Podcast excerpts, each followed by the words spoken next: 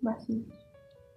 Cada corazón en el momento sentirá un vacío, uno que asfixia y que no se sacia fácilmente. Un hambre por hacer lo que nuestra mente no entiende,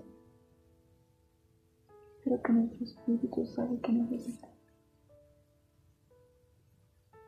Un hambre que pareciera que nada la sacia, que pareciera que nada puede quitarla aun cuando el espíritu mismo clama por ser lleno, un anhelo que solo suple la salvación, un vacío que solo llena a Jesús, que solo sacia su presencia, un vacío que deja de existir cuando le conocemos. Pero en los momentos de soledad, momentos donde tu mente es aquella que habla, aún en silencio, ahí es donde recordamos que somos incompletos, que no logramos ser autodependientes que ni siquiera la idea sola de concebir que nos pertenecemos a nosotros mismos logra saciar los vacíos.